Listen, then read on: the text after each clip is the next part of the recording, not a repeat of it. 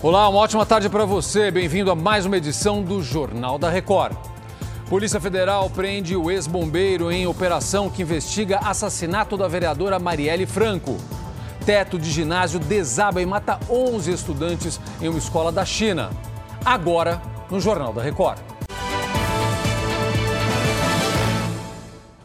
A Polícia Federal e o Ministério Público do Rio de Janeiro realizaram hoje uma operação como parte das investigações dos assassinatos da vereadora Marielle Franco e do motorista Anderson Gomes. O ex-bombeiro Maxwell Simões Correia foi preso novamente. O repórter Fábio Peixoto atualiza as informações. Oi, Fábio. Olá, Zucatelli, o ex-bombeiro, conhecido como Suel, já havia sido preso em 2020 e condenado a quatro anos de prisão em 2021, acusado de sumir com as armas usadas no crime e atrapalhar as investigações. Ele cumpriu a pena em regime aberto. Agora, teve a prisão preventiva decretada. Além da prisão do ex-bombeiro, foram cumpridos sete mandados de busca e apreensão na região metropolitana do Rio. Este ano, o atentado completou cinco anos. Desde fevereiro, o caso é investigado pela Polícia Federal. O policial militar acusado de realizar os disparos, Rony Lessa, está preso. Do Rio de Janeiro, Fábio Peixoto. Obrigado, Fábio. A Receita Federal liberou hoje a consulta ao terceiro lote de restituição do Imposto de Renda Pessoa Física de 2023. A repórter Lívia Veiga traz agora as informações para a gente. Oi, Lívia. Olá, Zucatelli, mais de 5 milhões e meio de contribuintes devem ser contemplados com um montante de 7 bilhões e meio de reais.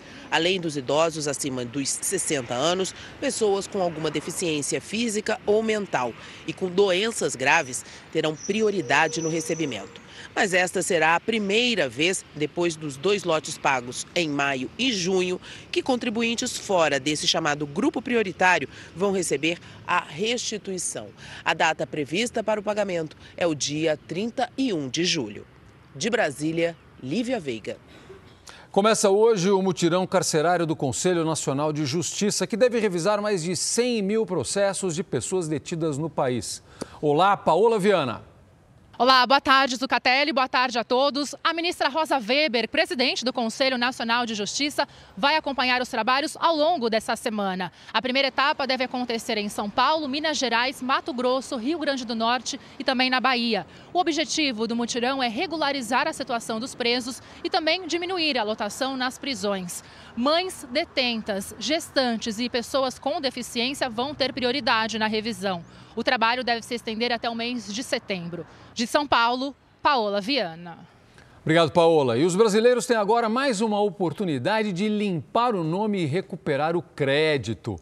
Começou hoje o Renegocia, programa da Secretaria Nacional do Consumidor do Ministério da Justiça. Oi, Vanessa Lima, boa tarde. Olá, Zucatelli, boa tarde. O mutirão tem como objetivo negociar dívidas em atraso de contas de luz, água, telefone, entre outros. E a diferença para o programa Desenrola Brasil é que, nesse caso, não há limite de renda para adesão. Nesse mutirão, a participação dos credores é obrigatória se eles forem convocados pela Justiça ou pelo PROCON. Para participar, o consumidor deve procurar uma unidade do PROCON ou entrar no site do Governo Federal. De Brasília, Vanessa Lima.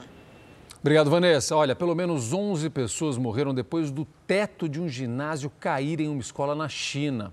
Muitas vítimas eram jovens, jovens que jogavam vôlei no local na hora do acidente. O trabalho dos bombeiros foi encerrado nesta manhã com o resgate de quatro estudantes retirados com vida. Uma investigação inicial aponta que o material usado na obra, um tipo de vidro vulcânico, se expandiu por causa da chuva e o excesso de peso pode ter causado desabamento. O naufrágio de um barco na costa da Indonésia deixou ao menos 15 mortos. 48 pessoas estavam a bordo no momento do acidente e pelo menos 20 foram encontradas com vida. A causa do naufrágio está sendo investigada. Chega ao fim esta edição. Agora você também pode ouvir os boletins do JR 24 horas nas plataformas de áudio. Mais informações no r7.com e nas redes sociais do Jornal da Record.